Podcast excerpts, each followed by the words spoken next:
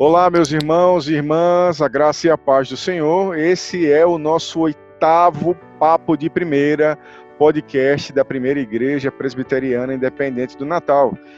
E mais uma vez eu digo para você que é um privilégio poder contar com a sua participação. Que bom que você chegou até aqui e está ouvindo o nosso programa. Mas não esqueça, de curtir as nossas redes, acompanhar as nossas atualizações através da nossa página no Facebook, facebook.com/barra IPI do Natal, instagram.com/barra IPI do Natal e também participar, uh, ouvir, assistir os nossos cultos todos os domingos às 18 horas através do nosso canal no YouTube, youtube.com/barra IPI do Natal. Lembrando que você tem durante toda a semana uma série de atividades, de recursos, de possibilidades que estão à sua disposição. Toda terça-feira nós temos o envio do nosso material para culto doméstico. Quarta-feira nós temos célula Team de jovens. Quinta-feira nós temos célula das crianças maiores. Sexta-feira, célula centro. Sábado é dia de papo de primeira e também da Célula Zona Sul. E domingo você já sabe, você tem um encontro marcado com a Escola Dominical pela manhã na classe do, virtual do Pastor Kleber às 10 horas. As, as crianças também têm essa classe às 10 horas e à noite o nosso culto. Uh, hoje o nosso papo de primeira conta com mais um entrevistado. Hoje nós recebemos Eduardo Nogueira, natural de Brasília, casado com Rebeca Nobre, membro da Igreja Presbiteriana Alvorada, em Brasília, atualmente morando em Salvador, economista pela UNB, trabalha com consultoria e planejamento financeiro na No Azul Finanças desde 2018. E obviamente que com um currículo desse, a gente vai falar sobre finanças. O programa de hoje trata sobre a economia em tempo de pandemia. E por isso, como todo visitante, nós vamos dar para ele a abertura do nosso programa. Ele vai se apresentar e vai dar um alô para vocês. Boa noite, Pastor André, Pastor Kleber. Prazer enorme estar aqui com vocês e uma honra muito grande falar sobre esse assunto tão, tão relevante, né, tão importante, tão em pauta, né, ainda mais nesses momentos turbulentos que temos vivido. E, e esse assunto não é novidade, né? Não é um assunto que, que começou a ser tratado agora, muito pelo contrário, quando a gente vai olhar para a palavra de Deus, um livro que é muito atual, mas que foi escrito há muito tempo, né? E esse, esse livro traz não centenas, mas milhares de versículos que falam sobre finanças, sobre dinheiro, sobre posses e das próprias parábolas de Jesus, das quase 40 parábolas de Jesus, 16 estão relacionadas a dinheiro, posses de alguma maneira. Então a gente conclui que há um ensino relevante que a Bíblia intenta trazer a nós sobre esse assunto, né? Então, ainda mais nesse momento tão é, expressivo que estamos vivendo, é realmente uma honra e mais do que uma honra, uma necessidade, né? Nós falarmos sobre esse assunto e podermos, como igreja, é, encontrar canais para superarmos esse, esses momentos. Muito obrigado, Eduardo. Eu tenho certeza que esse programa ele vai ser recheado de informação e de orientação para todos aqueles que nos ouvem nesse momento. E, obviamente, quem vai dar uma saudação para vocês também é o Pastor Kleber, mais uma vez co-apresentando esse programa. Olá, irmãos, que alegria estar com vocês de novo nesse bate-papo, que tem sido nossa rotina semanal de sábado. E na medida em que a gente tem conversado, tentado trazer coisas para abençoar e edificar a vida de vocês, obviamente nós temos sido abençoados. É uma alegria fazer esse programa. O desejo de que seja para a glória do nosso Deus. Eu quero abrir com três versículos essa nossa entrevista com Eduardo. Todos eles em Provérbios. Você viu, Eduardo, na sua apresentação que a, a Bíblia tem vários versículos, vários textos bíblicos que falam sobre finanças, né? E aqui eu escolhi três para abrir o programa. São eles: Provérbios capítulo 21, versículo 5, que diz: Os planos de quem é esforçado conduzem à fartura, mas a pressa excessiva leva à pobreza. O outro, ainda no capítulo 21, versículo 20, diz o seguinte: Na casa do sábio há tesouros preciosos e o suficiente para viver, mas o tolo desperdiça tudo o que tem. Voltando agora para o capítulo 16, versículo 16, diz o seguinte: Quanto melhor é adquirir a sabedoria do que o ouro, e mais excelente é adquirir o entendimento do que a prata. Por isso que em cima das escrituras, nós fomos conduzidos para essa entrevista, porque a gente sabe que esse assunto é um assunto muito sério. E aí eu vou lhe perguntar: será que só eu, mas você também que está nos ouvindo, já passou por um aperto financeiro? Quem é que nunca precisou fazer um planejamento básico para comprar a sua casa, o seu carro ou alguma outra coisa muito importante? Quem nunca visualizou uma oportunidade incrível e quase caiu numa roubada? Pois é, a vida financeira é uma ginástica. Por isso, ela é repleta de desafios e todos os nossos ouvintes, com, sem dúvida, já passaram por alguma dificuldade na sua vida pessoal, familiar, profissional, chegando inclusive a sofrer alguma decepção, um estresse. Algumas pessoas, inclusive, sofrem até de depressão por causa da sua vida financeira. Por isso que a gente hoje está sendo provocado a refletir sobre finanças pessoais. E à luz da palavra de Deus, nós vamos buscar sabedoria para não cair em tentação, principalmente naqueles que estão preocupados, para aqueles que estão preocupados em um retorno muito rápido. E aí, o pastor Kleber encontrou uma notícia na internet, né, pastor Kleber? Você quer compartilhar conosco e fazer a primeira pergunta? Pois é, vamos lá. Eu vou ler rapidamente e a pergunta está relacionada com esse texto que eu vi na internet. Mulher de 78 anos teria investido 450 mil. A filha de uma suposta vítima contou que sua mãe recebeu um precatório de 450 mil depois de uma espera de 20 anos. Só explicando aqui o precatório, é um pagamento que o, o governo estadual, federal, municipal faz de uma dívida que ele tem com a pessoa física ou jurídica. Nesse caso aqui, a pessoa física, o governo devia, ela esperou 20 anos depois da ação tramitar e esses 450 mil a filha investiu. Então, sem saber como aplicar o dinheiro, a senhora de 78 anos perguntou à filha sobre a possibilidade de investimento. A filha da mulher, que preferiu não ter seu nome publicado, disse que, como sabia da reputação de Murad Júnior, isso no Maranhão, e conhecia alguns médicos que haviam aplicado o dinheiro e estavam recebendo, resolveu investir tudo. O contrato foi formalizado no começo do ano passado. Para ela disse, para ela disse, foi prometido retorno de 15% ao mês, o que daria 600 mil no final dos 450 mil. No entanto, ela perdeu tudo. É, abrindo um parêntese, porque a notícia é mais longa só para dizer que delegados e juízes e médicos e outras pessoas além dessa senhora, caíram nisso aqui. Então, minha primeira pergunta, Eduardo, Dudu, tem a ver com o texto lido. Como evitar essas armadilhas que propõem lucro fácil?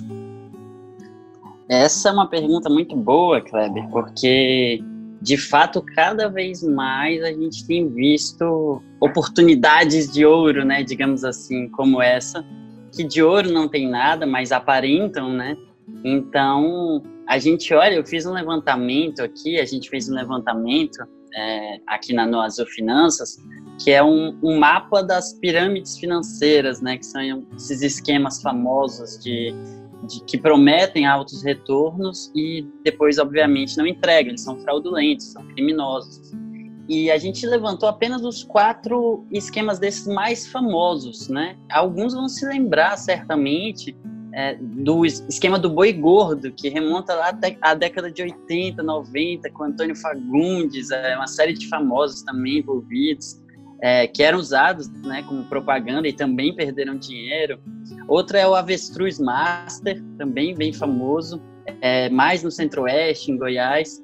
A Telex Free, que foi mais recente, e o Bebom, também recente. Se a gente juntar todos esses esquemas, a gente tem uma cifra assustadora de 13 bilhões de reais. Parece um número enorme, realmente é. É um número muito grande e quase 2 milhões de pessoas, né? duas, duas milhões de pessoas atingidas por, por esses, essas fraudes. Então a gente vê que é algo muito comum. Isso aqui eu, eu selecionei apenas quatro esquemas. A gente tem vários, como o dessa senhora, por exemplo. E respondendo a sua pergunta, Pastor Kleber, é, como evitar nessas armadilhas? E a gente tem uma estratégia que é muito simples. Quando a gente está tratando do assunto dinheiro, quase sempre o que parece armadilha é uma armadilha. E a Bíblia nos alerta, né? Claro que está falando de outro sentido. Paulo está falando aos Tessalonicenses, lá em 1 Tessalonicenses 5, 22, ele fala para a gente fugir da aparência do mal, né? É óbvio que é um outro contexto, falando sobre o pecado, mas é, se, se mostra muito verdade também nesse assunto de dinheiro, porque o grande problema, e aí vem o grande pulo do gato para os ouvintes também, para todos nós, é que não existe, não pode existir uma promessa de retorno no mundo dos investimentos.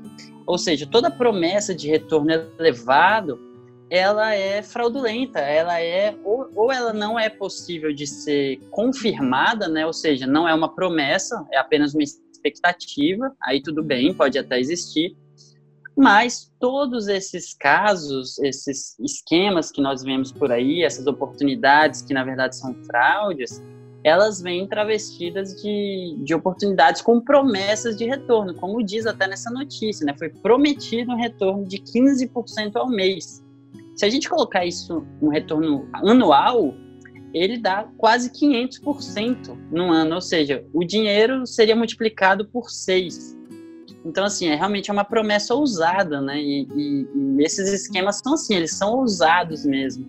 Mas o que a gente tem que entender para fechar essa questão, essa questão é que todo retorno maior, toda, toda taxa mais elevada que a gente espera receber, ele vem sempre com um risco associado também mais elevado.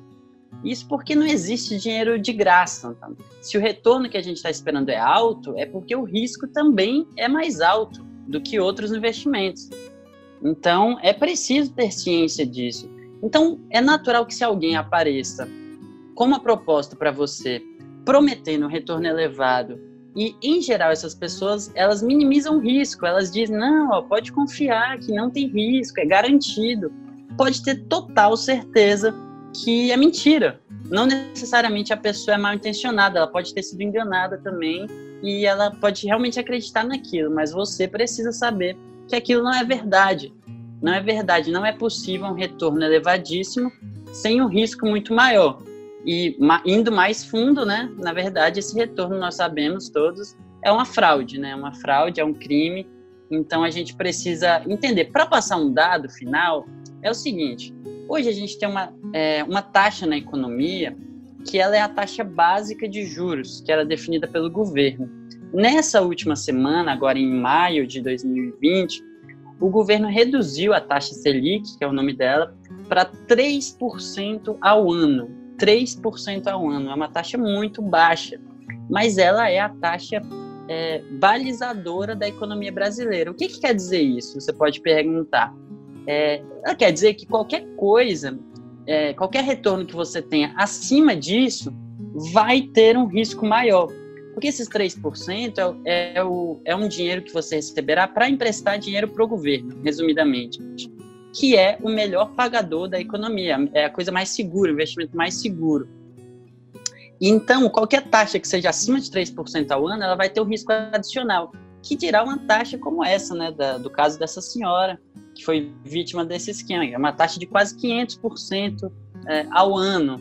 Né? Há outras propostas que, que prometem 1% ao dia. Tudo isso é irreal, é irreal. São propostas é, fraudulentas que muitas vezes tentam se associar a pessoas famosas nas suas propagandas para tentar passar alguma credibilidade também.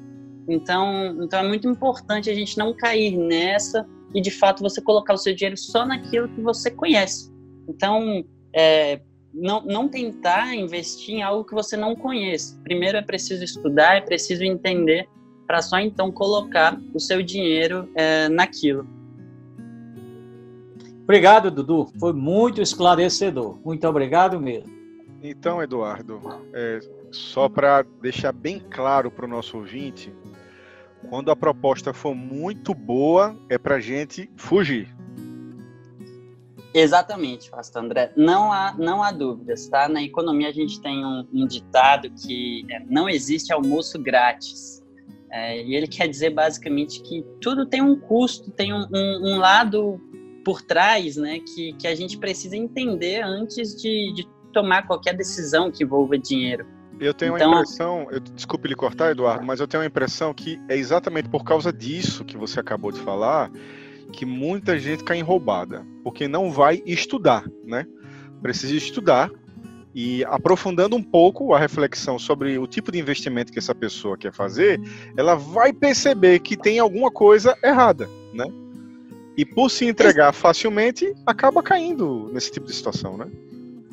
Exatamente, pastor. É, é, exatamente isso. Não é incomum a gente ver pessoas é, esclarecidas que, que são muitas vezes proeminentes em suas áreas de atuação caírem em esquemas desse, em golpes desse, porque realmente é, não procuram o, o, conhecimento e o estudo mínimo para investir o, o seu dinheiro. E trazendo um pouco mais para a gente, sob uma ótica cristã, a gente pode dizer, sem nenhuma dúvida, é, pastores e ouvintes que a maior parte dos erros nos investimentos, na vida financeira, ela é trazida pela, pela ganância.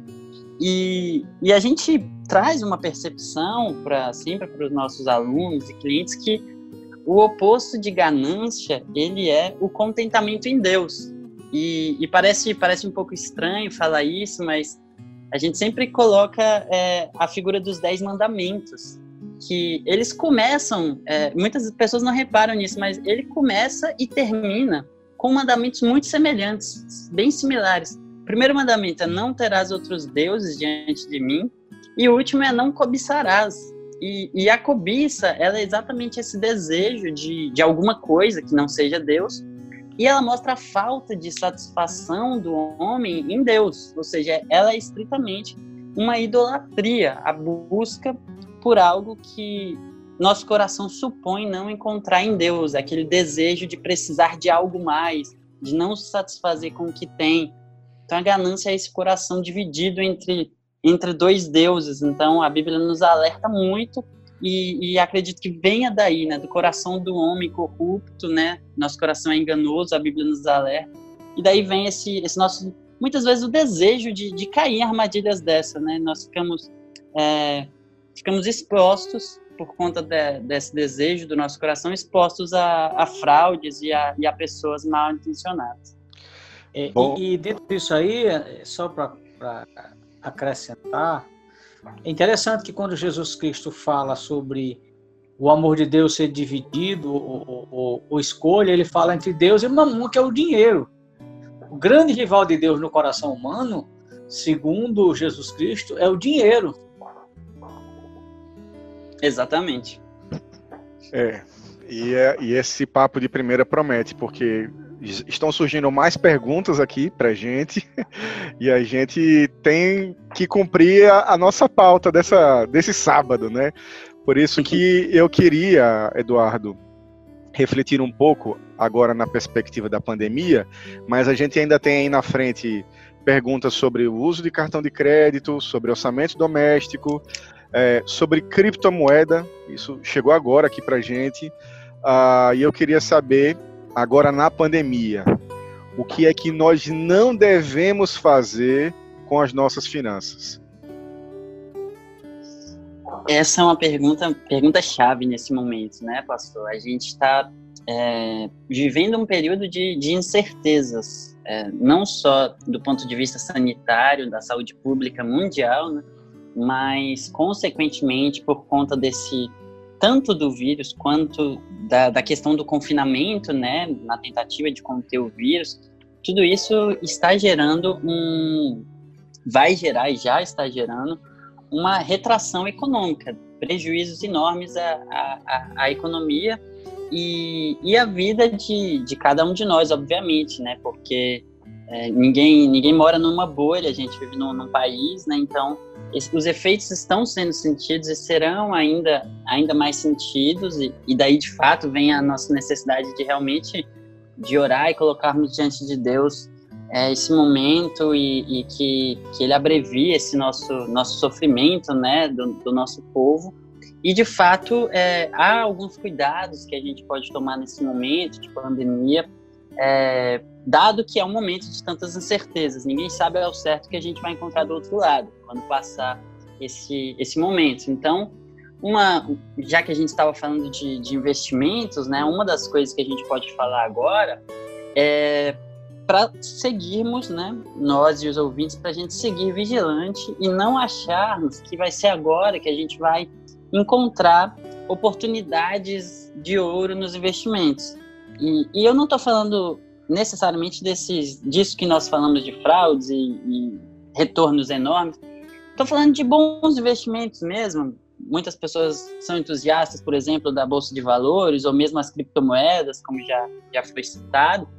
E, e algumas pessoas acham que nesse momento de, de crise pode ser o momento de dar aquela tacada certeira, milionária da vida mas reitero, né? É um momento de muita cautela, de muita incerteza. Então, não é a hora de colocar todas as fichas, né, em uma grande aposta.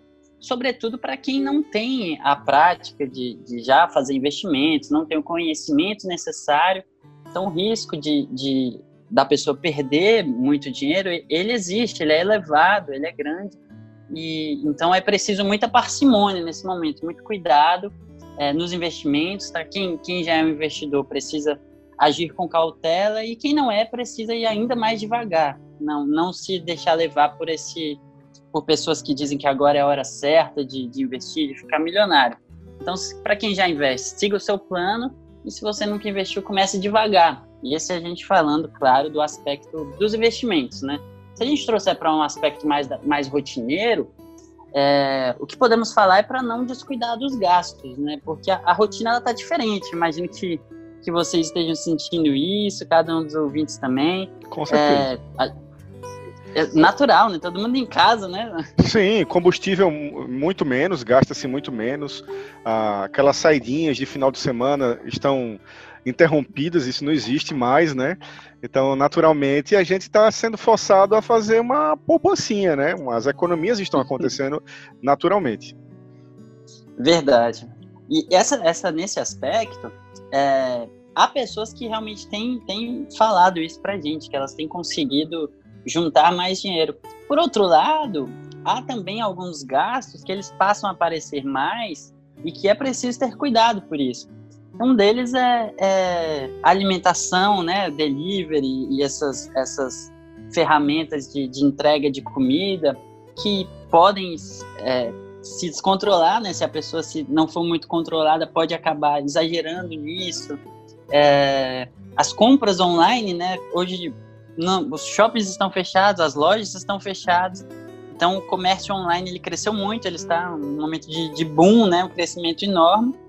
E muitas pessoas têm, têm usado isso até de, de uma forma como, como lazer, né? Passar o tempo, não dá para dar uma voltinha no shopping, a pessoa fica entrando em sites e fazendo compras online. Então é preciso muito cuidado com isso, porque é um momento que, que o desemprego está crescendo, vai crescer ainda mais. Então é preciso a gente preservar o nosso patrimônio é, em vez de, de deteriorá-lo nesse, nesse momento. Né? Então evitar comprar produtos que que possam ter um preço relevante. Por exemplo, trocar uma televisão, parcelar em várias vezes no cartão essa compra, sendo que talvez né, a gente não sabe como vai ser o dia de amanhã com relação ao, ao, ao emprego da pessoa. Se a pessoa não tiver essa tranquilidade, essa certeza, pode, ela pode acabar é, ficando, ficando mal daqui a alguns meses. Né? Então é preciso muita muita tranquilidade e também evitar dívidas, né? Aquelas que não sejam estritamente necessárias para passar por esse momento, como, por exemplo, alguns pequenos negócios estão tendo que se endividar para para superar esse momento da crise, né, que está tudo fechado. Então, Então é, é preciso muito cuidado, muita cautela nos, nos planejamentos nesse momento. Muito bom. Agora, é, Pastor Kleber tem uma pergunta sobre um, um segmento que é novidade, assim, pelo menos nos últimos três anos no Brasil, é, ele bombou, né? E agora, com essa pandemia, não tenho escutado muita coisa sobre isso. Pastor Kleber, o senhor está com a palavra. Pois é, Dudu, é, se você puder falar um pouco, pra, primeiro explicar, porque muitos dos nossos ouvintes talvez não conheçam ainda o termo. Depois explicar o que é e quais os riscos de investir na, na, na criptomoeda, que alguns ouviram falar de Bitcoin, alguns e outros é, nem sabem o que é criptomoeda. Então, assim, em poucas palavras, explicar o que é e explicar os riscos que existem em investir em criptomoedas. Certo, pastor. É, bem, esse, esse, a gente dissociar a própria origem da, da palavra, né? Criptomoeda, ela é uma moeda que ela é uma moeda virtual, digamos assim. Ela não, é, ela tem essa característica, né? Ela é negociada é, por, por corretoras e, e instituições que funcionam de maneira virtual. A própria guarda da carteira, né? de quem tem essa moeda é uma coisa virtual, ou seja, você não tem a posse daquele papel, né, a nota de 100 reais, de 100 bitcoins, por exemplo, isso não existe. E a principal característica de uma criptomoeda é a descentralização. Então, ela é uma moeda que ela não está sendo controlada por, por um governo, né? Como, por exemplo, o real, quem pode imprimir real é a Casa da Moeda do Brasil, é o Banco Central. É, o, o, dólar é, é, dos Estados Unidos e assim por diante, né? O euro, a região da zona do euro da Europa. Então, a cripto, o Bitcoin ele é uma criptomoeda descentralizada, que ele não pode ser cooptado, né, por nenhum governo, por nenhuma liderança mundial. Então, ele surgiu com, com, com essa euforia, né, de ser uma, uma possibilidade, uma, uma alternativa a, a, ao cenário monetário já existente, né? Então, então ele nasce dessa forma. Há uma série de questões a respeito da segurança das transações, né? A tecnologia que é chamada de, de blockchain é bem revolucionária. Então, assim, é, há, obviamente há problemas, há fraudes, há, há roubos, mas eles têm trabalhado a cada momento para tornar mais confiável.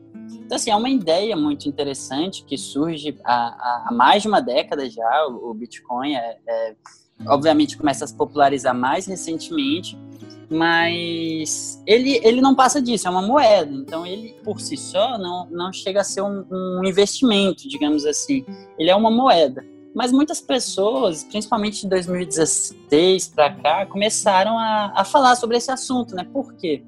Porque conforme a popularização do, do Bitcoin e algumas outras moedas, como o Ethereum e vários outros, que, que se você jogar no Google você vai achar aí algumas criptomoedas diferentes, elas começaram a, a ser mais é, vistas, né, mais notadas, pessoas começaram a comprar e com essa visibilidade o valor dela começou a subir.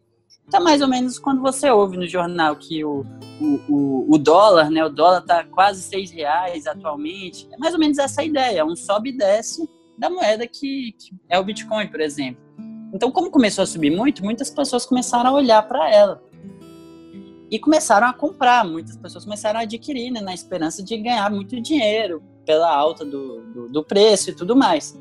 É, e aí, novamente, né, é preciso muita, muita calma ao olhar tudo isso, porque para quem não entende, não, não, não sabe como funciona é, tudo isso, como, como, como de fato fazer o investimento, é, não pode simplesmente a pessoa chegar e colocar todo o seu dinheiro numa aposta, porque eu ouvi alguém falar, porque eu vi uma dica e tudo mais.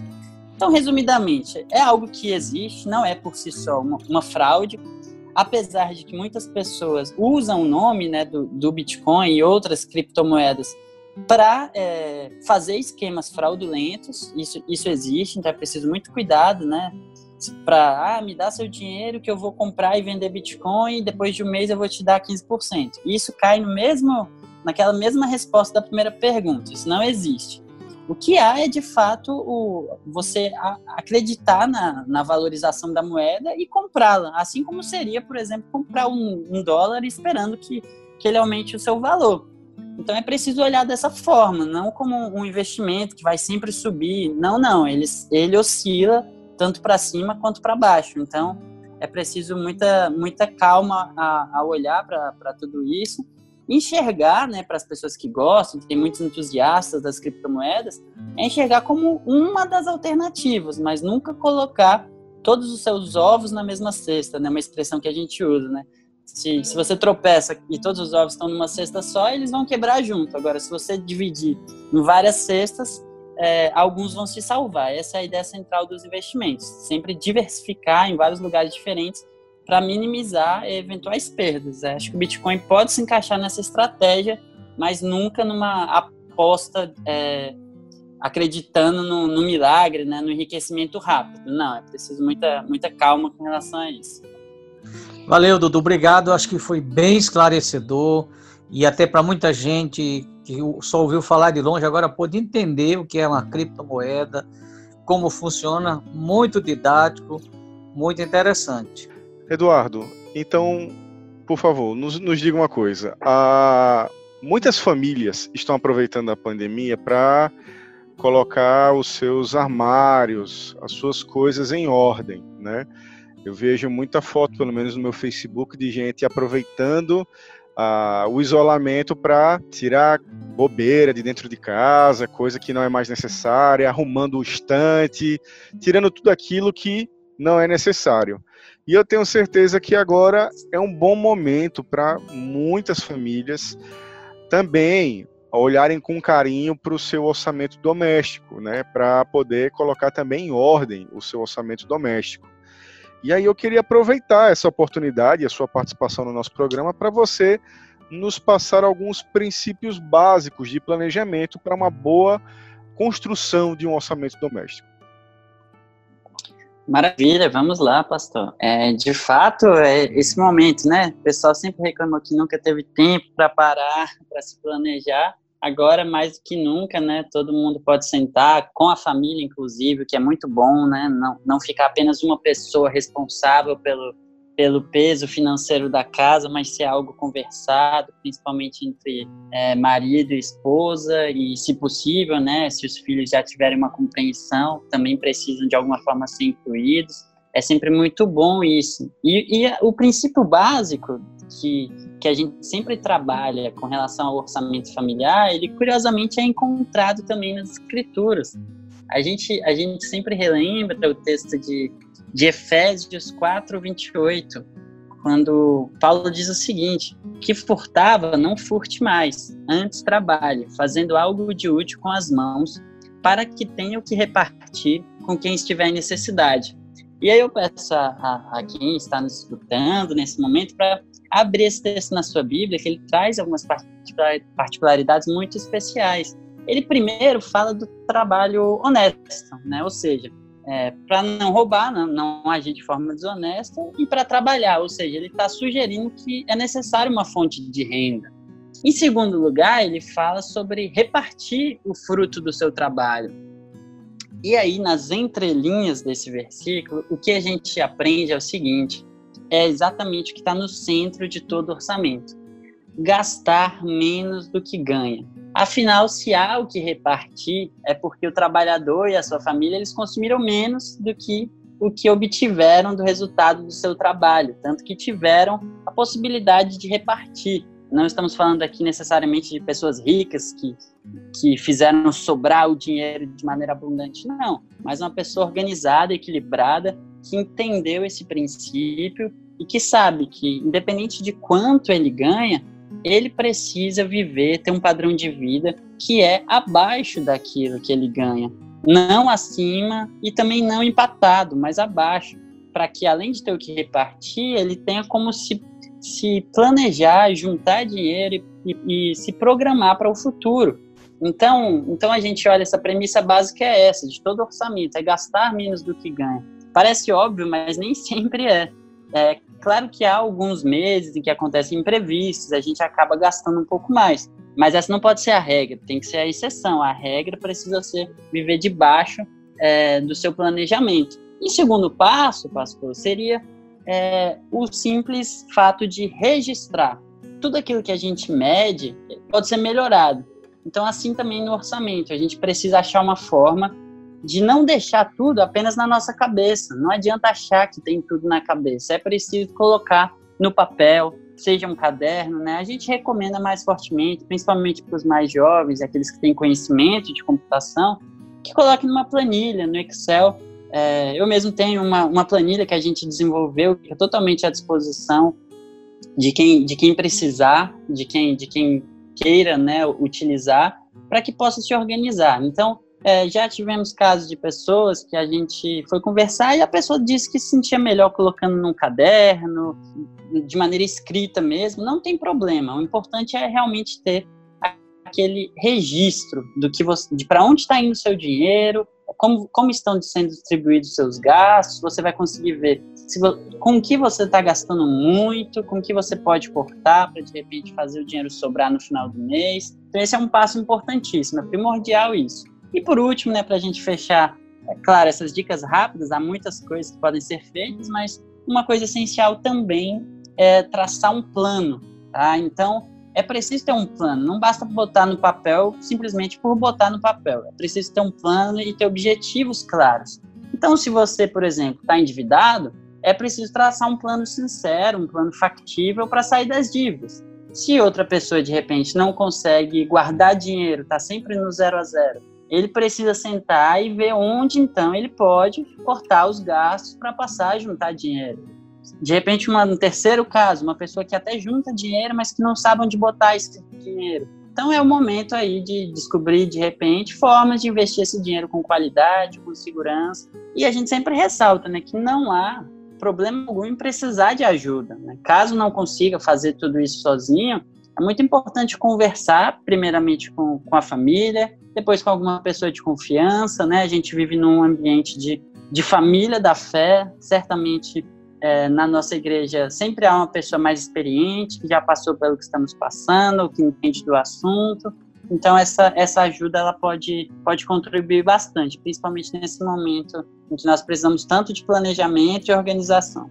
Maravilha, Eduardo. A minha última pergunta, eu vou juntar duas coisas em uma. Primeiro, dentro disso aí, sujeitos é, é, se cedeu, porque um, do, um dos grandes problemas é cartão de crédito e cheque especial Muitas vezes a pessoa coloca como se fizesse parte do que ela ganha e acaba gastando mais do que isso. Aí a outra pergunta está dentro disso aí, gastou mais do que podia, está com dívidas, está endividado.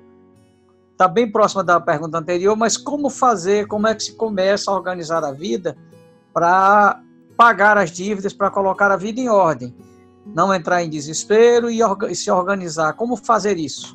maneira simples, obviamente o tempo não nos permite, eu sei que sua capacidade permitiria um, passar a noite toda falando sobre isso, mas assim, para o nosso ouvinte mais que quer entender isso, como, o que fazer? Maravilha. Falando do cartão de crédito, né, há uma pesquisa interessante feita pelo Instituto Hagai, né, Instituto Cristão de Liderança é, Mundial. Aqui no Brasil eles fizeram uma pesquisa e 50% dos evangélicos não conseguem guardar dinheiro. E 43% não tem poupança nenhuma, não tem dinheiro guardado, e só 23% fazem algum, algum tipo de orçamento. A gente vê que é uma situação complicada, e na igreja nós somos chamados né, por Deus a, a, a lidar como mordomos daquilo que Ele tem nos dado. Então é preciso tratar com muita diligência, muita responsabilidade. E nisso tudo, o cartão de crédito ele se insere como uma ferramenta, né? Ele precisa ser usado com sabedoria como qualquer outra ferramenta. Então, a gente sempre fala, tem pessoas que elas simplesmente não têm maturidade financeira para ter um cartão de crédito. São pessoas que se descontrolam facilmente, que, que não podem ver uma, uma, um produto que elas querem, que passam no cartão mesmo sem ter condições. Então, assim, a gente sempre fala, para quem é descontrolado, a melhor opção de fato é não ter o cartão de crédito. Não tem problema algum. Conheço pessoas bem-sucedidas que não têm cartão de crédito, simplesmente. Então, essa é uma alternativa, né? Muitos usam a desculpa das milhas aéreas, né? Ah, mas eu uso porque eu ganho milhas aéreas. A gente sempre trata com muita, com algumas ressalvas isso, porque se você não tem controle, não adianta nada ganhar milhas aéreas se o que você gastou passou e muito do seu orçamento. Então era, era melhor não ter o cartão e juntar o dinheiro e comprar uma passagem do que se convencer de que vai ganhar milhas, né? Então tem o cheque especial também, que é uma forma de endividamento, é preciso que a pessoa enxergue isso. E, na verdade, um dos endividamentos mais caros, é, hoje está batendo aí 8% ao mês, falando por baixo. Isso no ano dá um, um montante absurdo.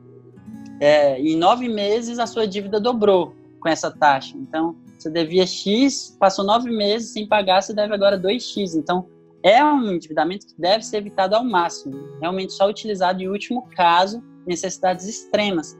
Então, a dica é reservar o cartão de crédito para propósitos específicos, como, por exemplo, compras pela internet, passagens e coisas assim. E não enxergá-lo como uma muleta para quando o seu dinheiro na conta acabar. Não adianta você achar que todo mês seu dinheiro acaba, você vai e passa a usar o cartão de crédito, mas alguma hora essa fatura vai ter que ser paga. Então, é preciso ter essa noção e, e montar um plano, né? E aí nessa parte entra a resposta à segunda pergunta, a questão do, de quem está endividado, né? O primeiro passo é juntar todas as informações. Então você precisa saber todas as suas dívidas, com quais instituições você está endividado, quais são as taxas de juros de cada dívida, qual é o saldo devedor, quais os prazos.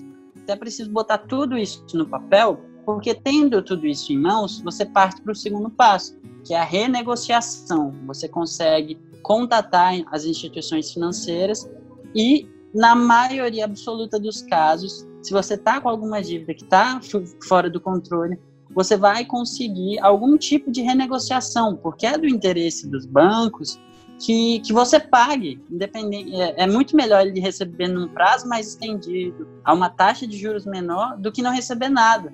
Então a gente já presenciou muitos casos, muitos incontáveis casos de renegociações bem-sucedidas, em que a pessoa consegue um prazo mais longo, consegue uma taxa de juros mais satisfatória, menor. Então, então esse seria o segundo passo, essa renegociação. E nesse momento agora que a gente está vivendo, é, o momento é de fato de sobreviver a essa crise, né? Então, é, evitar fazer dívidas bobas, né, de, de consumo, como eu já falei, de comprar produtos que não sejam estritamente necessários, ou fazer investimentos para quem tem um negócio, né, fazer investimentos que, que não seja o momento, mas se for preciso fazer a dívida, que seja aquela dívida para é, realmente necessária, faça-se o melhor uso possível do dinheiro. Tá? E, e, sempre lembrando, né, que acho que o grande desafio para a pessoa não entrar em pânico nesse momento de, de pandemia, muitas pessoas endividadas, quem tem pequeno negócio já está desesperado, que não pode abrir. Então é preciso, é, é realmente um momento difícil, não tem como negar isso. Mas a gente sempre precisa saber que, que é necessário descansar em Deus, né? sabendo que Ele não perdeu o controle do rumo da nossa história e que o nosso desafio, por mais que seja econômico e financeiro, sim, é um grande desafio, mas nosso desafio diário é o de confiar nele, saber que é ele que, em última instância, é o nosso provedor. Não somos nós que botamos a comida na nossa casa, mas é ele que nos dá essa bênção diariamente. E ele nos promete o pão de cada dia. Então, que a gente confie, confie nisso e, e tenha esse, um plano em mente executando esse plano, tenho certeza que vai ser possível viver dias melhores é, muito em breve. Eduardo, uh, antes da gente encerrar o nosso programa, eu queria que você compartilhasse com os nossos ouvintes como é que elas podem receber as suas dicas por e-mail. Eu recebo as suas dicas por e-mail, né? Uh, os seus canais de comunicação da sua empresa. Compartilhe conosco.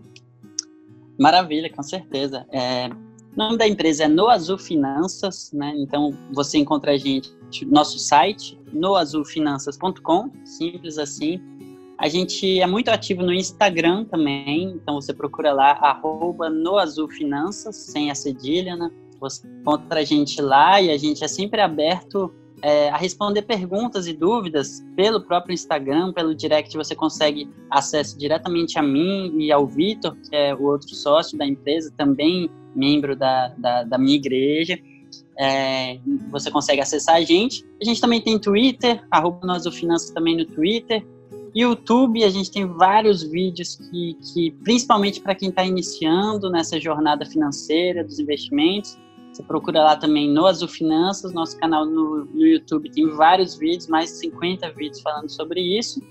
E basicamente é isso. É, você pode nos encontrar em todos esses canais, todos a gente está sempre ligado. E o meu e-mail, é, o meu e-mail também, eduardo@noazulfinanças.com.br. Você consegue falar diretamente comigo. A gente tem prazer enorme em responder a qualquer dúvida, em bater um papo sobre investimento, sobre dinheiro, sobre mercado financeiro, enfim. Qualquer coisa que aparecer, a gente, com maior carinho, é, trata sobre isso. Então, podem contar sempre com a gente.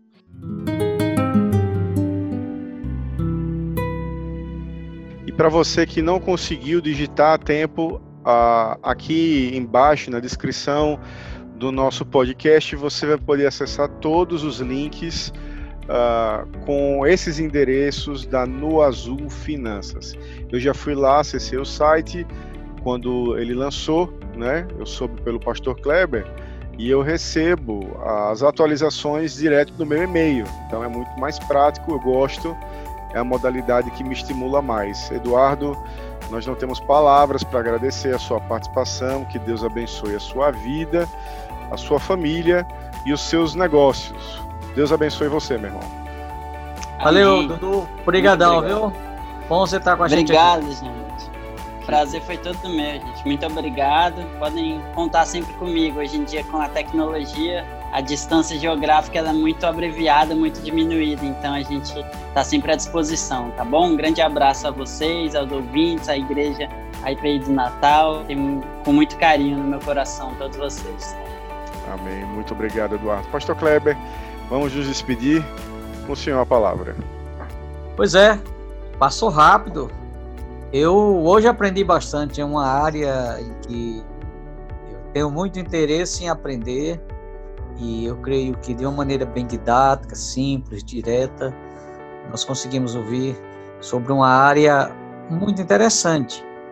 Até porque uma das coisas que, que pouca gente sabe é que Jesus Cristo falou mais sobre o dinheiro do que sobre o inferno. Depois vocês pesquisam isso no Novo Testamento. Tarefa dever de casa para vocês, mas é um assunto interessante porque Jesus sabia como essas coisas podem nos afetar.